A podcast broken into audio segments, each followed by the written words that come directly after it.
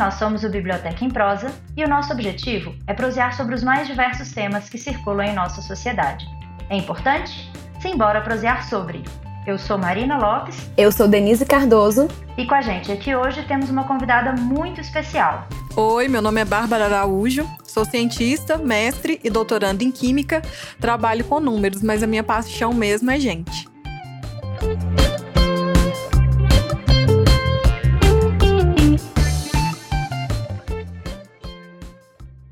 Em 2018, a Organização das Nações Unidas para a Educação, a Ciência e a Cultura, a Unesco, publicou o estudo Decifrar o Código: Educação de Meninas e Mulheres em Ciências, Tecnologia, Engenharias e Matemática, STEM. Segundo esse estudo, mulheres são apenas 35% dos estudantes dessas áreas. Em 2015, o programa, o programa Internacional de Avaliação dos Estudantes, PISA, revelou que, quando perguntada sobre carreiras a seguir, 74% das mulheres tendem a áreas biológicas, enquanto 48% dos homens tendem às engenharias. Nisso há um ponto considerável. Grande parte das mulheres são estimuladas a áreas que desenvolvem o cuidado, enquanto os meninos têm seu lado criativo incentivado. O que faz com que tenhamos ainda no século XXI poucas mulheres nas áreas como tecnologia e matemática. Pode parecer que a questão surge apenas no momento da escolha profissional, mas não, ela é muito anterior. Em nossa sociedade, desde a infância, a separação por gênero se faz presente. Basta que observemos a tendência de brinquedos divididos em para meninos e para meninas, como se de fato houvesse alguma coisa que determinasse essa separação. Além disso, complementa-se a questão da representatividade, é constante a representação masculina no cenário das ciências, enquanto as meninas têm dificuldades para criar identificação com essas áreas.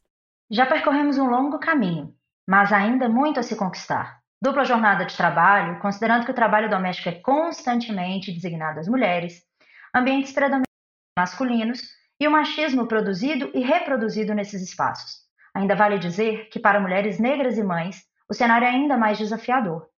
Vem com a gente para esse debate que aborda questões históricas e reflexos sociais, além de uma troca muito gostosa pela, pela perspectiva de uma mulher que vivencia esses cenários. Simbora prosear, construir e refletir sobre mais essa questão de relevância e diante da qual ainda temos muito pelo que lutar. O tema do podcast de hoje é Mulheres na Ciência. It's hard, it's hard, it's hard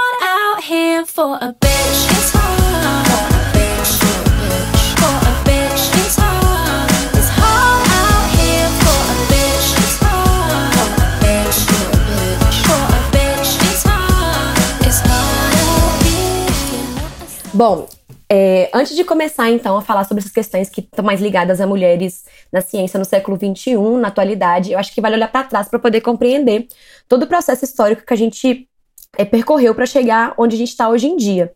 É, durante muito tempo, durante a maior parte da história da humanidade, na verdade, as mulheres elas eram vistas como naturalmente frágeis, naturalmente é, fracas, e eram algo que era considerado biológico, como se fosse uma característica do sexo feminino, essa, essa fragilidade e essa, essas coisas que a gente sabe hoje em dia que são construções sociais, né? Vale lembrar que a historiadora Joy Scott, ela define gênero como a interpretação social feita sobre diferenças biológicas, né? Existe a diferença biológica entre masculino e feminino, entre os corpos, e uma série de construções sociais feitas em cima disso, que é o gênero. E dentro do que é esperado do gênero feminino, tem toda essa construção de feminilidade ligada à fraqueza, ligada à fragilidade, no qual a mulher sempre foi relegada ao ambiente doméstico para cumprir o papel de esposa, o papel de mãe e nunca algo ligado ao profissional ou ao racional. A gente pode lembrar, por exemplo, que na Atenas Democrática, na Grécia Antiga, a mulher não era considerada cidadã porque ela não poderia fazer parte das discussões da cidade, porque não era cidadão, não era próprio de uma característica feminina. A gente tem, inclusive, muito tempo depois, por exemplo, no, na época do Iluminismo, no século XVIII, a ideia de que, por exemplo, Rousseau afirmou a seguinte frase: A mulher tem mais espírito, o homem mais gênio. A mulher observa, o homem raciocina. Como se não pertencesse à mulher o papel de de um ser racional. O que era visto como ser racional era o homem. E isso vai se consolidando ao longo das décadas, ao longo dos séculos, inclusive no século XIX, que é o século do cientificismo, né? Porém, no século do cientificismo, onde a ciência vai ficar muito forte, onde surge, por exemplo, o termo ciência e cientista, é, essa visão de ver a mulher como algo mais fraco, ela não vai embora. Ao contrário, ela vai se consolidada. Porque vão ter discursos pseudocientíficos que vão é, fortalecer essa ideia. É, a Raquel Soyetti, no capítulo Mulheres Pobres e Violência no Brasil Urbano, do livro História das Mulheres no Brasil, ela fala o seguinte, sobre o início do século XX, gente, início do século XX, só para dar uma ênfase nisso, é só 100 anos atrás. Eu não tô falando de Grécia Antiga mais, tô falando de algo muito recente, historicamente muito recente. Ela fala o seguinte, que a medicina social assegurava como características femininas e por razões biológicas a fragilidade, o recato, o predomínio das faculdades afetivas sobre as intelectuais, a subordinação da sexualidade à vocação maternal. Em oposição, o homem conjugava a sua força física, uma natureza autoritária, empreendedora, racional e uma sexualidade sem freios. Então a gente parte desse histórico muito longo, a gente pode até considerar que é uma coisa de longa duração na história, né, que é um conceito que a gente usa muito na história, de longa duração, da mulher ser vista como um ser não racional, um ser inferior e um ser incapaz de ter um raciocínio é, lógico. Então a gente pensa, se até pouco mais de 100 anos atrás, né, pouco mais não, menos de 100 anos atrás, a mulher era vista como um ser não racional, é, a gente pode imaginar a dificuldade que as mulheres cientistas enfrentaram ao longo da história para conseguir fazer ciência, porque nem como um ser capaz de raciocinar ela era vista. É, é interessante é, quando a gente coloca essa, essa construção né, da, da mulher ao longo da, do, do tempo da história, pelo fato de que a gente considera o seguinte: é, tem uma mistura né, muito grande entre a questão que é de talvez uma limitação física mesmo, né, de, de pessoas e etc., o que não tem necessariamente a ver com gênero, com o papel atribuído a esse gênero. Então, assim, a questão está muito, muito pautada, né, foi muito pautada na construção de que as mulheres elas podiam ou não podiam determinadas coisas, a elas cabia ou não cabia determinadas funções, né? E o reflexo que a gente observa muito na, na atualidade é que essas mulheres, nós mulheres, nos colocamos em, em funções várias ao mesmo tempo, né, o que é bastante positivo, mas o que também torna-se um cenário bastante desafiador, tendo em vista que, ao executar a tarefa para fora de casa, ainda, infelizmente, é muito colocado como se as tarefas dentro da casa continuassem sendo obrigações exclusivas das mulheres. Né? Então, aquela ideia de que o homem ajuda em casa, né? ele não, é como se ele não fizesse parte desse cenário. E somado a esse cenário que, infelizmente, continua como é, obrigação feminina, vem os desafios enfrentados na, na, no próprio trabalho, como coisas de não, isso não pode, a mulher não deve, é, e enfrentar tudo isso para mostrar que sim, podemos, que sim, devemos e que a gente deve e pode estar onde a gente bem quiser. Né? E associar isso à prática da ciência torna-se um desafio, tendo em vista que, por exemplo, se a gente pensa é, nos estímulos né, que nós vivenciamos, é muito comum a gente encontrar estímulos para os homens, desde a infância, estímulos associados à criatividade, estímulos associados às possibilidades né, de, de fazer algo inovador, enquanto as mulheres fica aquele estímulo por coisas já é, executadas, então a gente fala da reprodução, né, e principalmente atreladas ao cuidado. A mulher deve cuidar e o homem deve inovar, inventar. Né? É claro que isso não é colocado de forma, é, não mais colocado de forma tão direta, mas isso é visto nas escolhas que são feitas, pautando-se exclusivamente em gêneros, né? desde uma loja de brinquedos até um incentivo é, que vem numa, numa questão acadêmica mesmo, dentro da escola, de que as mulheres são. É, os homens são mais inteligentes, os homens são mais criativos, os homens arriscam mais, né? Exatamente devido a essa condição. E aí, quando a gente entra com a mulher no campo da ciência, que é um campo de arriscar, que é um campo de, de inovar, que é um campo de propor e experimentar, a gente tem uma certa limitação social para que esse tipo de função seja, seja exercida por mulheres. né, de forma que a gente está tão atrelado e a, o nosso pensamento está tão atrelado, estamos tão acostumados a pensar que mulheres reproduzem perspectivas e homens inovam, que aí é mais um desafio a ser transposto. Eu não estou dizendo que as coisas são assim e que devam ser assim. Eu estou dizendo que isso constitui um desafio maior para que a gente consiga né, alcançar esses, esses pontos e, e dialogar aí com esses caminhos. Oi, Dê. Uma coisa que sua fala me lembrou, Mari, foi que você falou sobre brinquedo e tudo mais, né? A gente até falou no início sobre essa questão de que a gente separa entre brinquedos de menina e brinquedos de menino. Gente, é muito óbvio a gente ver essa diferença, né? O que é o brinquedo de menina? Eu, por exemplo, eu tinha uma cozinhazinha toda rosa e lilás. E a, e a brincadeira era fingir que tá fazendo comida e fingir que tá lavando louça sabe? Então a gente tem vários brinquedos que reforçam esses estereótipos de gênero, esses papéis socialmente construídos de gênero, como, sei lá, piazinha, boneca, que reforça a ideia da maternidade, enquanto não, não são esse tipo de brinquedos que são considerados de menino. O que, que é de menino? Eu lembro quando eu via desenho, gente, quando eu era criança, é, tinha TV Globinho, tinha Bom Dia e Companhia, e no intervalo passava. Eu já era adolescente, né? A Marina já tinha 50 anos.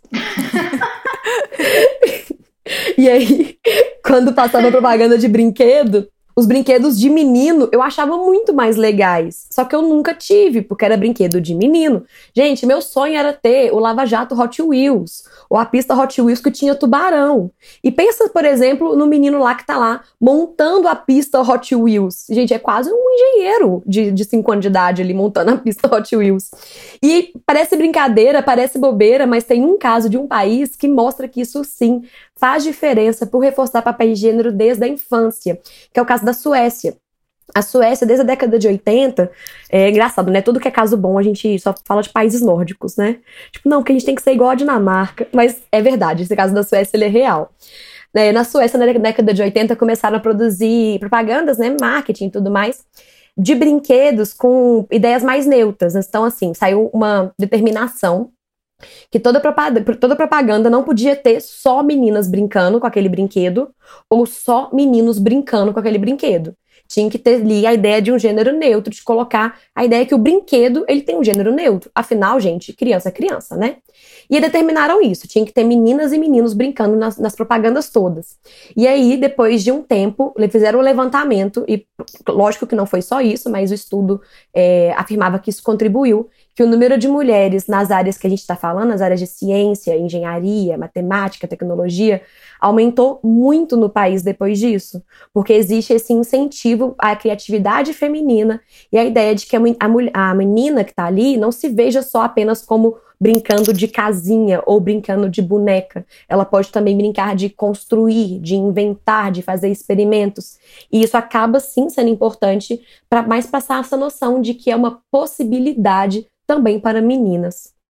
Eu acho interessante também levar uma coisa em consideração que, às vezes, dentro desse papel social do que é esperado de uma mulher do que é esperado de um homem, antes de falar de academia, antes de falar de ciência, é muito é, no imaginário das pessoas mesmo, é muito comum que se espere que uma mulher esteja atrelada a um homem de alguma forma. Que você deixe de existir se você não estiver atrelada a esse homem. Por exemplo, é uma situação comum até em, em, festas de família, esse tipo de coisa. Se você é uma mulher solteira que chega sem nenhum homem, ninguém tem nenhuma pergunta para te fazer. Você pode ser bem sucedida na sua área profissional, você pode ser uma pessoa que, que tem né, uma, uma vida completa e, e, e cheia de, de, de coisas acontecendo. Mas se você não tem um homem do seu lado, ninguém sabe nem o que te pergunta. A primeira pergunta que é feita a uma mulher nunca é, é e, e, o seu trabalho, como vai? E como vão as coisas, né, no, no, seu ambiente profissional? Como vão as coisas com seus amigos? Você viajou? Você fez alguma viagem legal? Você viu uma exposição legal? Você leu algum livro bom ultimamente? A primeira pergunta que sempre é feita a uma mulher, quando estou dizendo mulher aqui, estou dizendo, né, mulheres que já entraram na vida é, de, de, de, entrar em relacionamento, uhum. esse tipo de coisa, a primeira pergunta é essa. E, e, o seu namorado? E o seu marido? Ele não vai vir hoje, não? Como se você deixasse de existir se você não estivesse ligada a essa outra pessoa. Então, isso é uma das coisas que também acaba sendo refletida dentro da, da academia. Porque a gente vê muitos casos também, podemos tocar nesse assunto depois, de mulheres que têm um desempenho fantástico dentro da academia, que são que publicam muito, que têm capítulos importantes de livro, artigos, teses, diversas coisas, mas que elas não são levadas tanto em consideração se não tiver um nome masculino importante naquele trabalho. É uhum. É como se se precisasse sempre de um homem para assinar embaixo do que a mulher faz. E isso é uma das coisas que ainda é muito comum e muito vista dentro da academia.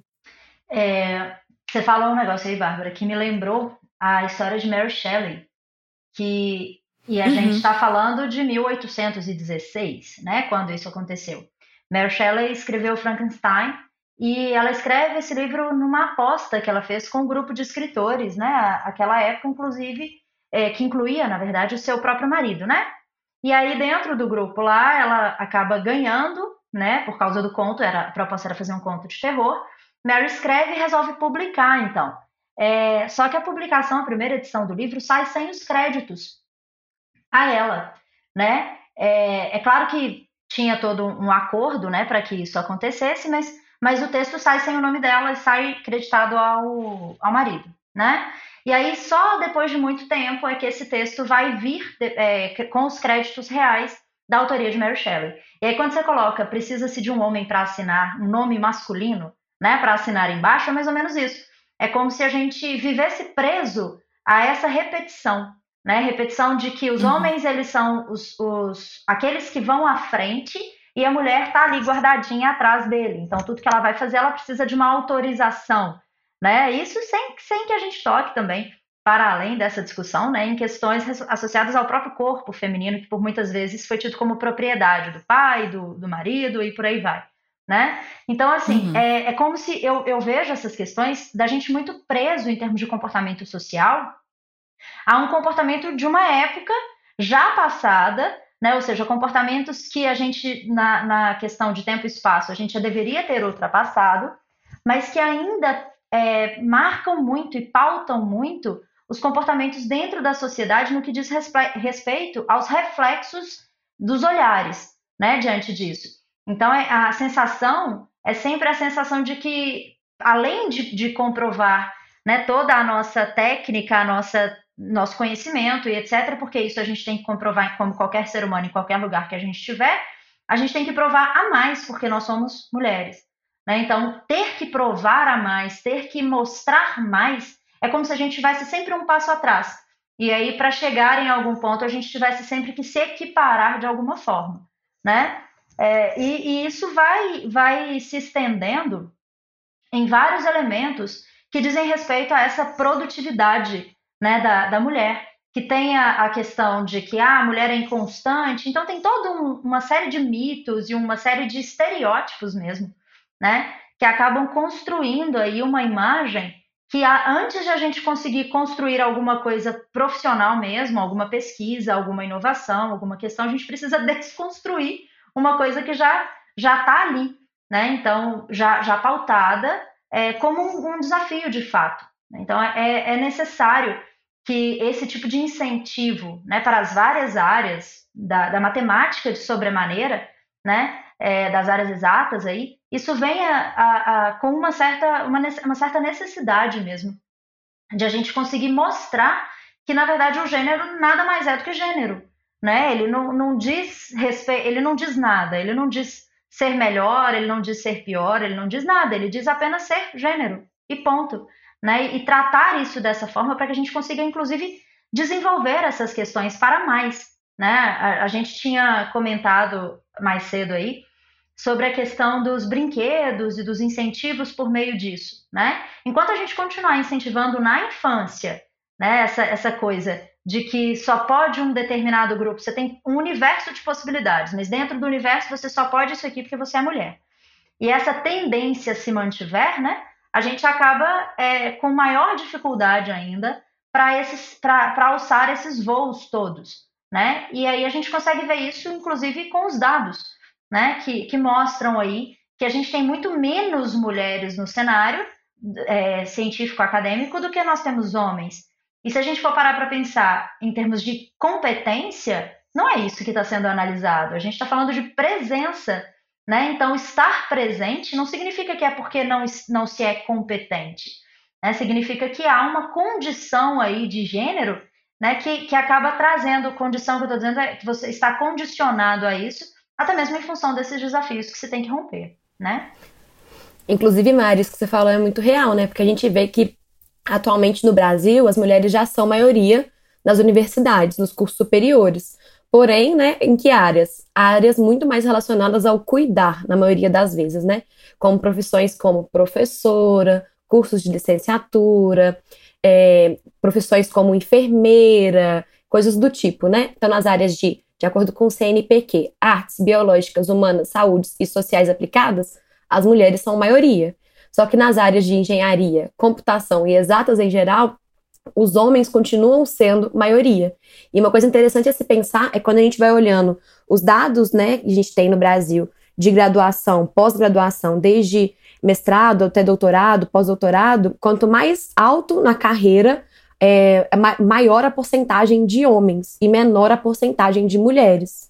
Porque, além de tudo isso que a gente está falando, dos estereótipos, das construções de gênero, do histórico, das pressões sociais em cima do, do gênero feminino, a gente tem uma série de desafios que as mulheres cientistas enfrentam é, por estarem numa área majoritariamente masculina, por outras diversas questões. Elas têm uma série de desafios, e nisso eu queria falar com vocês, introduzir para vocês, um conceito que eu achei brilhante da Bettina Stefanello Lima.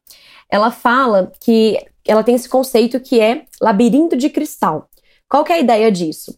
É como se a gente conhece muito o conceito teto de vidro, né? O que é teto de vidro? Uma grande barreira, né? Tipo, uma grande dificuldade, algo que seria é, uma fragilidade ali que causa um impasse.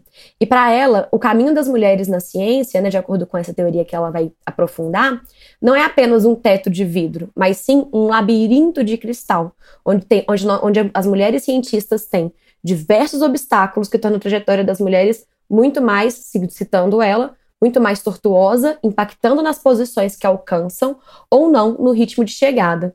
Então, não é apenas um desafio, é uma série de desafios. Não é apenas um teto de vidro, é todo um labirinto de cristal, um caminho muito frágil com muitos impasses que as mulheres cientistas passam. E eu tenho uma história é, pessoal para contar que eu acho que junta um pouco essas duas coisas, que é falar que mulheres são mais incentivadas a, a terem certas características, a serem melhores em algumas áreas do que outras, e homens já são incentivados a algumas outras coisas. E isso é uma coisa muito cultural mesmo, que chega na, na nossa idade adulta e é uma coisa que acontece dentro de curso de graduação, dentro da universidade, que é um, um ambiente que a gente espera que a gente consiga pelo menos ter uma conversa mais séria a respeito de certos assuntos, né? É, quando eu estava no segundo, terceiro período da, da, do, meu, do meu curso de graduação, a gente faz uma matéria que é inorgânica, inorgânica 1. E dentro dessa matéria, a gente precisa de ter é, ou você pode ter um modelo mesmo, assim, que são pequenas peças de plástico ou de algum outro material de resina, onde você consegue fazer uma visualização melhor das moléculas e das estruturas e do que você quer que seja que você esteja trabalhando. E ou você pode usar assim a sua capacidade de imaginar as coisas em 3D, porque a gente realmente precisa disso para conseguir fazer essa disciplina. Porque a gente trabalha muito com isso, com visualização, com rotação, então a gente precisa de ter essa, essa capacidade. Estou explicando isso assim de um jeito bem se é não. Que fique fácil de entender. Bárbara, é. se é química e eu entendi, você foi muito didática, não preocupa. ah, então tá ótimo. não, então tá ótimo. Mas é só, só pra ter ideia do que que, do que que é uma capacidade, o que que é um requisito pra, essa, pra gente conseguir passar por essa matéria. Aí eu lembro que a gente fez uma prova, não lembro mais se foi a primeira ou a segunda prova da disciplina. E eu lembro que, assim, sabe quando você sai da prova e você começa a conversar com um colega sobre o que aconteceu, qual foi sua resposta, o que você respondeu em tal questão? Aí eu lembro que tinha uma questão que pedia exatamente isso, pra gente fazer uma, uma operação, a gente fala uma operação mesmo, uma operação com a estrutura e tentar visualizar ela de uma outra forma, para ver se tinha algum plano de simetria. E eu lembro que eu falei assim: não, eu fiz e o meu deu resposta tal, deu resposta X. Aí alguns colegas meus, não, não deu isso não, mas é assim mesmo, porque realmente, né, mulher não tem essa coisa de visão 3D. Não, e assim, gente, eu, eu tenho 30 anos, eu entrei na graduação em 2010. E isso deve ter acontecido, então, em 2011. Eu não tô falando de nem de 100 anos atrás, tô falando, assim, dali na esquina, dentro de uma universidade federal. E ainda existia, assim, pessoas com esse tipo de pensamento. Mas, assim, não é me gabando, porque realmente eu, essa disciplina nunca foi meu, meu ponto alto, mas eu acertei a questão. Tava correto o que eu tinha feito. Então, o problema não era a visualização 3D e muito menos o fato de eu ser mulher. O problema é que as pessoas tentam justificar as próprias falhas dela, e quando eu digo essas pessoas, eu estou dizendo, em sua grande maioria, os homens, em cima disso, em cima de estereótipo. Ah, você não conseguiu fazer isso porque você é mulher. E eles já justificam usando isso, e não características que são próprias de cada, de cada indivíduo. Não coisas que são de cada um. Já te colocam no pacote. Se você é mulher, você tem que saber X, você tem que ser ruim em Y. E pronto, e acabou. Ninguém quer discutir isso aí. Como... Além do, das suas capacidades. Como se houvesse, né, uma característica ligada à visualização 3D e o sistema reprodutor. Pelo amor de Deus. Gente, que terror, mas eu fico pensando se em áreas muito diversas, é, o que a gente chama de mansplaining, ou homem explica, ou macho palestrinha, é extremamente comum, eu acho que nessas áreas que são consideradas propriamente masculinas, né, por conta dessas construções sociais do que é masculino e do que é feminino, isso deve ser ainda absurdamente mais forte. Tipo, mulher não pode isso, mulher pode aquilo. Eu lembrei de uma aluna minha que ela é muito boa em matemática. E sempre é falado, quando fala da, da sala dela, da sala de aula dela, do amigo dela, do colega de sala, que é muito bom em matemática. Aí um dia ela virou para o professor e falou assim: sempre falam de fulano, mas eu tiro as mesmas notas que ele. E ninguém fala, e ninguém vê que eu tiro as mesmas notas que ele em matemática.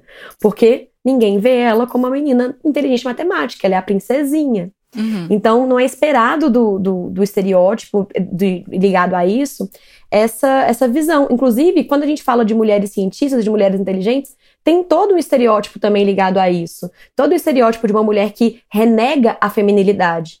Afinal, a feminilidade não é racional, ela é emocional. A feminilidade, como eu até falei mais cedo, ela é frágil, é recatada. Então, uma mulher que ela é uma pesquisadora, uma cientista incrível, ela tem que negar a feminilidade também, os estereótipos de feminilidade. Ela não pode ser vaidosa nem nada. Porque como é que vai ser? Como é que vão encarar ela como uma mulher inteligente se ela é bonita e arrumada? Então isso passa assim em todos os lugares. Isso me lembra muito a discussão que a Naomi Wolf faz no livro dela, O Mito da Beleza. Que ela trabalha diversos temas, entre eles essa questão de que é como se fosse incompatível a mulher ser vaidosa e ser inteligente. Porque a gente sabe, né, gente, que pelo amor de Deus, é bizarro que em 2020 ainda tenha muita gente que pense assim. É, diante, diante dessa questão, tem muito, né, tem, tem um raciocínio também muito bom, que na verdade ele não é bom não, mas é, é amparado nisso, né? É, que é o fato de que para ser mulher você tem, você tem que cumprir algumas funções, né? Dentre elas existe uma funçãozinha chamada maternidade. Uhum. E a função da maternidade é, é claro que, primeiro, a gente tem que lutar para que a maternidade seja uma escolha, né? E não uma obrigação. E segundo, para entender que ser mãe não impede de que se seja mãe cientista, né? Como é o nosso foco aqui, pensando a questão do voltar para a ciência, né? E são inúmeros os relatos que a gente tem de, de, de lugares né, em que se trabalha em que, por ser mulher, você tem que cumprir alguns requisitos, tipo, você não pode engravidar nos próximos dois anos você não pode engravidar uhum. em X tempo. Ou até o seu projeto acabar, você não pode nem pensar em ter filho, senão vai, vai atrapalhar o negócio todo.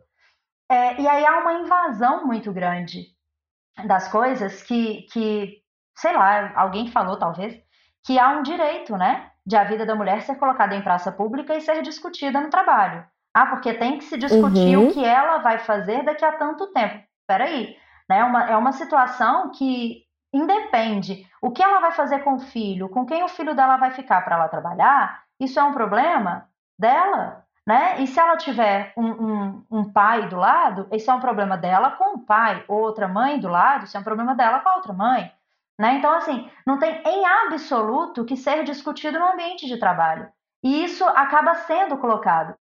Isso que você descreveu, Mário, acho que é muito comum em vários tipos de de profissões, né? Tipo assim, de entrevista de emprego, pergunta-se pra mulher se ela tem filho, se ela planeja ter filho. E é algo que a gente não, que não acontece com homens, né? Que não acontece com os pais. Ninguém pergunta para um homem se ele tem filho, se ele planeja ter filho, porque paternidade e carreira não são vistos como é, coisas inconciliáveis, enquanto maternidade e carreira são vistos como inconciliáveis. E a gente espera que, talvez na, na ciência, na pesquisa científica, ainda mais que no Brasil, pesquisa científica é muito feito dentro de universidades federais, né? É, isso não acontecesse, sendo que isso acontece imensamente. É, teve uma pesquisa da Parent Science, achei chique essa pronúncia em inglês, eu fiz exagerado para ver se vocês acham que eu pronuncio mais ou menos, é, que falou que, que fez um levantamento sobre pais e mães, etc., que têm filhos e trabalham com pesquisa científica. E dessas pessoas, né, é, 81% da, das mulheres entrevistadas que são mães afirmaram que a maternidade teve impacto negativo ou muito negativo em suas carreiras. Que a maioria, a média de idade das mulheres científicas de ter o primeiro filho é 32 anos. E é justamente nesse período que costuma ter o ápice de produção científica entre pesquisadores. E os dados mostram que é, as mães, quando elas têm, quando elas têm filho, o, a, a, elas têm uma, curva ascendente de produção científica. Quando elas se tornam mães, tem uma queda drástica nessas publicações, publicações de artigos, de, de, livros, capítulos, etc. Tem uma queda drástica que dura pelo menos quatro anos aí após o nascimento do, da criança e é algo que é muito assim visto, assim, você pega um gráfico, você vê o quanto que isso é uma, uma queda muito gigantesca mesmo. E isso não acontece com os homens, não acontece com os pais dessas crianças, não acontece com eles mesmos, né? Por quê? Porque a ideia do cuidar da criança é visto como algo que é tipicamente da mãe. Então, cabe à mãe lidar com isso. Eu vi uma, uma mãe contando casos de que quando ela teve filho, ela foi lá e falou com o orientador dela que ela não podia trabalhar num horário lá porque ela tinha um filho. E o orientador respondeu: Mas por que, que você foi inventar de ter filho? E acho que bate muito com o que a Mari tá falando, né? Que é algo que é da vida privada dela, da vida pessoal dela, que não deveria ser uma questão, mas acaba se tornando essa questão, né? É, só para poder terminar esses dados, nesse mesmo questionário, das mulheres que responderam ao questionário, 77% eram mães e 54% eram as únicas responsáveis pelo cuidado com os filhos, seja mãe solo ou não. Então, né, a gente vê como que todo o machismo que, que perpassa ali sobre a família, a ideia da mãe como provedora, cuidadora e etc., é, acaba sendo um entrave, não deveria ser, mas acaba sendo um entrave para as mulheres cientistas, né? Sobre isso também, eu acho que vale a pena a gente pensar em dois conceitos, que eu acho que eles são super interessantes e são super válidos para a gente pensar sobre essas questões ali da mulher, nessa questão né, do ambiente doméstico e da pesquisa. Porque existe esse conceito de dupla jornada de trabalho, né? Porque basicamente o trabalho doméstico ele é relegado às mulheres, independente se ela vive só ou não. Independente se tem filhos ou não, se tem marido ou não, se tem esposa ou não. É sempre relegado à mulher a ideia de cuidar da casa. Então, ela tem um trabalho tradicional, por exemplo, no nosso caso aqui que a gente está falando, a pesquisa, e o trabalho doméstico também constitui como trabalho.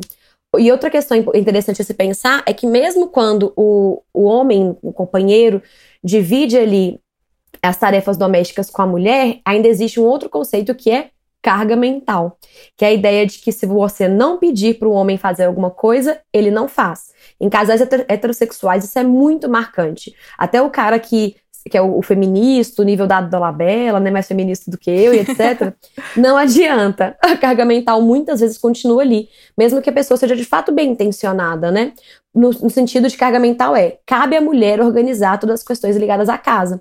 E essa mesma pesquisa que eu tinha citado antes, ela levantou ali que 45% das entrevistadas falaram que elas não têm tempo para trabalhar em casa, ou têm muita dificuldade para trabalhar em casa. Então, né, imagina nesse cenário que a gente está agora. E um outro levantamento que foi feito a respeito disso, sobre essa dificuldade que as mulheres têm de conseguir trabalhar em casa, foi um levantamento também feito pelo Parenting Science sobre como está sendo o trabalho de docentes de instituições de ensino superior durante esse período que a gente está passando de quarentena devido à pandemia né, do Covid-19.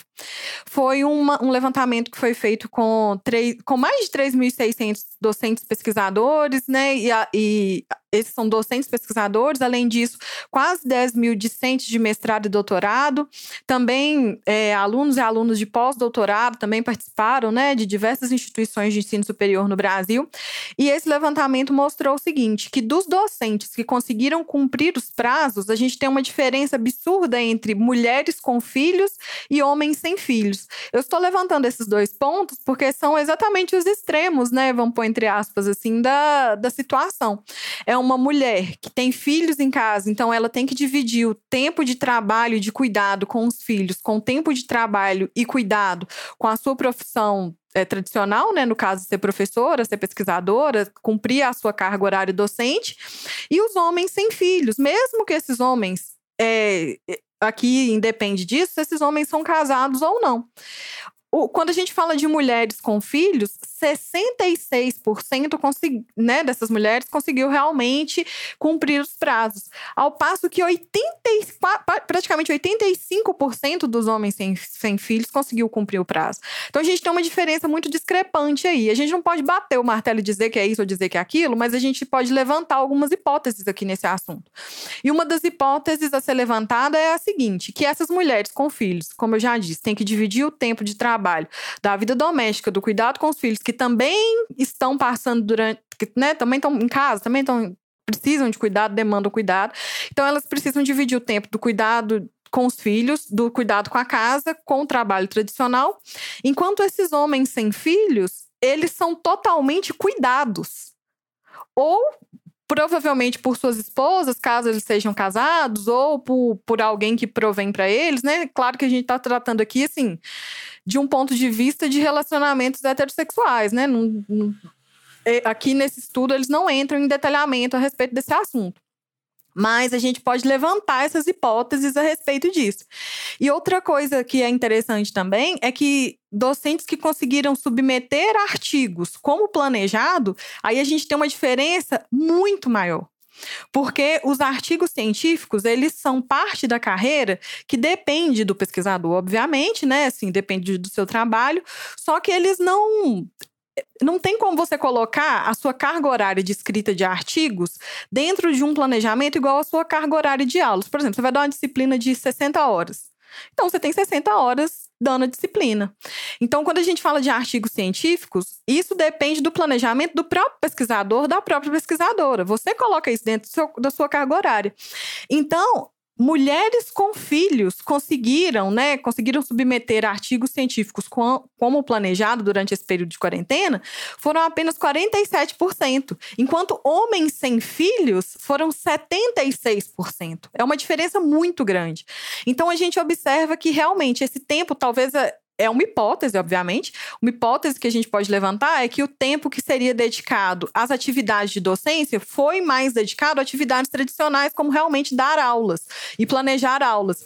E esse tempo, que é um tempo que depende do próprio pesquisador, que é o tempo de escrita de artigos científicos, de é, participação né, nesse tipo de, de trabalho, de realmente de escrita científica, que é um tempo que ele né, é, pode ser maleável, pode ser ajustado dentro da carga horária de cada um, foi é, prejudicado e foi deixado de, de, de ter tanta atenção por essas mulheres com filhos, exatamente por causa dessa demanda muito maior de cuidados que foi gerada para essas mulheres, que é o cuidado da casa e o cuidado de cuidar, né? Que é o cuidado de, de, de cuidar dos filhos e tudo.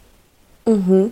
Uma coisa que eu acho interessante nesses dados que você está falando, Bárbara, é que quando a gente olha esse, esse, esse dado né, de docentes que submeteram artigos científicos como planejado, homens com filhos submeteram mais artigos como planejado do que mulheres sem filhos.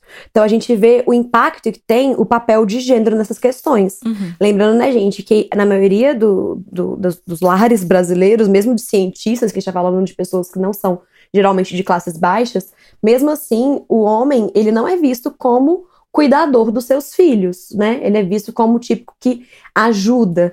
É, acho muito engraçado quando falam, né? Nossa, fulano é um ótimo pai, ele até troca fralda.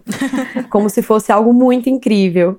Então a gente vê que isso se reflete também na ciência, porque as mulheres com ou sem filhos entregaram menos artigos, né, como planejado do que homens com e sem filhos. E a mulher com filho fica ainda mais baixo esse dado ainda, né? Ainda uma média ainda muito menor, a porcentagem ainda menor. Uhum. E aí a gente vê que os desafios, eles ultrapassam também a questão da, da, da barreira, vamos pensar, né? Se, se já foi transposta a barreira de, de se, se ingressar nessa carreira, se ser aceito né, na, nas condições de pesquisadora e tal, é, a gente ainda tem outro desafio, que é fazer com que essas, é, essa visão de que a responsabilidade da casa é da mulher, a responsabilidade dos filhos é da mulher, nessa essa jornada dupla aí, que ela seja dividida, né? Afinal de contas, existe ali uma parceria para deve existir, né, uma parceria dos dois envolvidos ali na relação para que a coisa aconteça de forma mais mais leve para todo mundo, né? Porque dividir nesse caso fica mais fácil. Então a gente tem vários embates nisso. Além dessa construção, desse pensamento como uma coisa de necessidade, devido ao fato de que não a mulher não é, ela não é menos capaz, ela não é menos que a mulher mãe. Ela pode fazer exatamente porque o que ela faz da vida dela fora as horas de trabalho diz respeito a ela, né? Mas essa dupla jornada ela pode também ser encarada como uma não responsabilidade apenas feminina, e sim uma responsabilidade das pessoas envolvidas ali naquele cenário, né? Porque afinal de contas a gente tem uma série de, de elementos que vão trazer essa discussão. Né? A gente vê que isso é extrema consequência de vários outros pensamentos, né? E que tornam-se aí barreiras muito severas para serem transpostas que nada tem a ver com a capacidade, com a inteligência, com a habilidade, com o conhecimento, né? Então, que, que são situações bastante relevantes aí nesse cenário. Oi, Dê. Uma coisa a se considerar também é, né, porque a gente está falando sobre muito essa responsabilidade do ambiente é, pessoal e familiar para tentar né, minimizar essas, essas diferenças drásticas que prejudicam as mulheres, né? Mas vale lembrar também que as instituições de pesquisa elas têm responsabilidade também nessa questão das mulheres mulheres que são mães. Por exemplo, em 2015, o Conselho Nacional de Desenvolvimento Científico e Tecnológico, o CNPq, é, estabeleceu, por exemplo, a prorrogação de prazos, né, a prorrogação de prazos e bolsas em caso de maternidade, seja de parto ou adoção.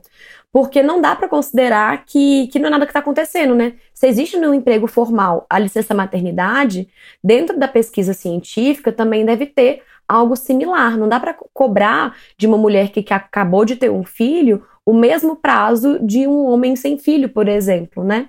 Então, essa ideia de prorrogar bolsas, prorrogar prazos, são responsabilidades das instituições e elas devem existir mesmo para que possa para que, para que a mulher ela tenha essas possibilidades de continuar sendo uma mulher cientista, né?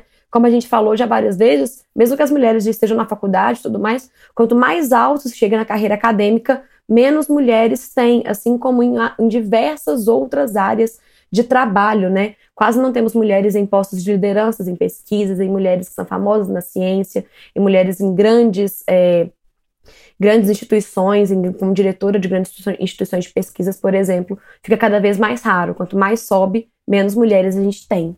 E aproveitando né, isso que a Denise acabou de dizer pra gente.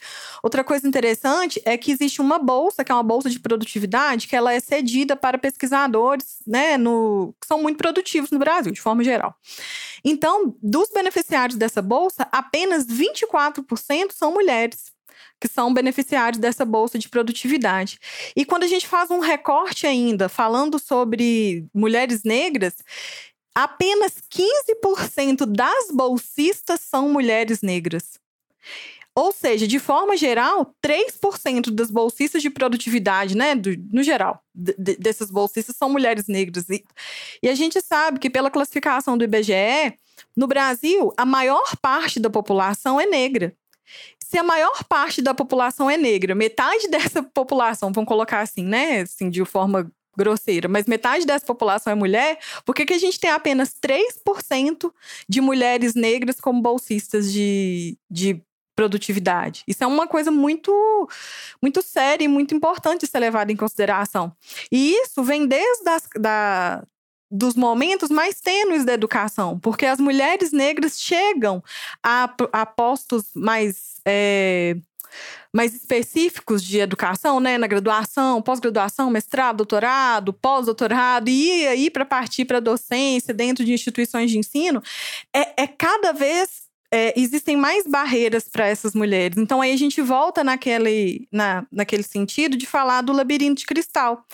Porque uhum. os é, as dificuldades que, a, que atingem essas mulheres vêm de todos os lados. Então, isso faz com que elas acessem muito menos esses lugares, acessem muito, muito menos esses postos. Isso é uma coisa importante de ser levada em consideração também quando a gente conversa sobre mulheres na ciência e mulheres na pesquisa. Eu fico pensando se as mulheres elas enfrentam um labirinto de cristal, as mulheres negras enfrentam um labirinto de cristal com um chão de cristal também.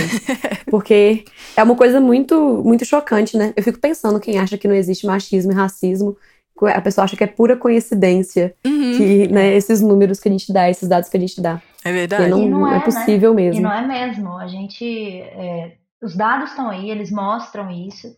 E não é, de novo, não é falta de, de capacidade, não é falta de, de habilidade, não é isso. Né? A gente está falando de uma coisa, é lutar contra uma coisa que não depende de você, né? Necessariamente. Você tem que ser muito mais do que o esperado para que a coisa seja, para que aconteça, né? E diante disso tudo, existe ainda um fator que é bem é bem positivo no sentido de mostrar que a gente está caminhando para melhores é, condições nesses cenários, né? O fato de que, segundo o CNPq, a gente ter tido aí um aumento da produção científica feminina no Brasil durante os últimos 20 anos, né? Então a gente está aí bem anteontem mesmo nesses, nesses dados, e a gente tem aí um aumento de autoras em 11%, trazendo aí a, mar, a marca de 49% da produção científica total do país. Né? Isso é bastante bom, é um caminho que a gente vê que tem esses avanços, eles têm acontecido, não como a gente esperava, talvez, mas é algo que é um processo de fato, né? E agora a gente ainda tem um desafio aí que 75% dos trabalhos em área como ciência da computação e matemática ainda são realizados por homens. Então, é uma barreira dentro de outra barreira, dentro de outra barreira, né, gente? É, a gente tem um aumento na produção científica, mas ainda temos é, uma baixa representatividade dentro do cenário das áreas de matemática, de, de ciências da computação, né, que são áreas aí, territórios tidos ainda como muito masculinos. Né? E, e eu acho que essa, essa construção dessa, desse, dessa luta né, é uma, uma coisa diária mesmo, de a gente, enquanto mulher, continuar se fazendo presente nesses espaços, exatamente por termos vontade de ocupar esses espaços também, né? Sabendo dessas dificuldades, para que lá na frente a gente consiga colher frutos que sejam né, de um menor, é, menor obstáculos, né? Como se a gente conseguisse reduzir esses obstáculos aí nessa, nessa conquista. E que projetos, né? Como esse que eu mencionei lá de fora do Brasil, né? Que seriam esses, essas políticas contra assédio, que, gente, não acontecem, não há assédios nesses campos só com relação às mulheres, o nosso foco aqui hoje foi as mulheres, né, na ciência, mas existem é, outras formas de assédio por hora de trabalho, por excesso de, de coisa em todos os aspectos que a gente puder pensar. Mas pensando nessa coisa das mulheres, um, uma, uma campanha, né, nesse tipo de, de trazer esse tipo de coisa para dentro do cenário brasileiro seria uma vitória e tanto, né, porque aí a gente consegue garantir aí a autonomia das mulheres dentro do, do trabalho como cientistas né, para que essas vidas aí não, não interfiram, essas escolhas pessoais não interfiram naquilo que elas são como cientistas maravilhosos e perfeitos. Eu fico pensando tanto que, né, ser mulher na ciência, como a Bárbara é, aí mestra em química, quase doutora, doutoranda, né, Bárbara? É, é isso, é isso mesmo. É, é, é, resistir, né? Só de você fazer sua pesquisa e continuar no doutorado e estudar e produzir já é, é, resistir, né? Então, mulheres cientistas, elas existem, elas resistem. Se tem alguma menina que está escutando a gente aí e quer ser uma mulher cientista, saiba que é, o caminho está se abrindo cada vez mais e a gente quer cada vez mais meninas na ciência para produzir aí muito, muito conhecimento e conteúdo científico de qualidade para a gente, para o Brasil. E mulheres, né? Mulheres cientistas resistem e existem. Ah, eu quase chorei agora, fiquei emocionada. muito bonito. Ai, gente. É, então é isso, gente. Eu queria agradecer a Bárbara por ter aceitado o nosso convite de participar desse, desse episódio. Muitíssimo obrigada por sua presença aqui, por suas contribuições. Você quer falar mais alguma coisa? Eu queria agradecer o convite. Foi uma honra enorme para mim poder participar desse podcast. Fiquei muito, muito honrada mesmo, muito agradecida pelo convite. E gostaria de convidar todo mundo que está escutando para. Eu participo de um blog de divulgação científica que é feito por mulheres, que chama Cientistas Feministas. Então sigam a gente lá no Instagram, arroba Cientistas Feministas. É, vocês vão ver muito conteúdo de qualidade, falando de ciências nas diversas áreas, não só ciências exatas, humanas, biológicas tudo falando bastante coisa interessante para vocês sobre ciência feito por mulheres. Gente, então é isso. Muitíssimo obrigada para todo mundo que está ouvindo aí. A Bárbara, nossa convidada. A gente espera ter contribuído com esse tema com novas reflexões, mas nunca encerrá-lo, né? Você pode acompanhar essas outras discussões lá no Cientistas Feministas da Bárbara e também no nosso perfil no Instagram, arroba Biblioteca em Prosa. Muito obrigada e até a próxima!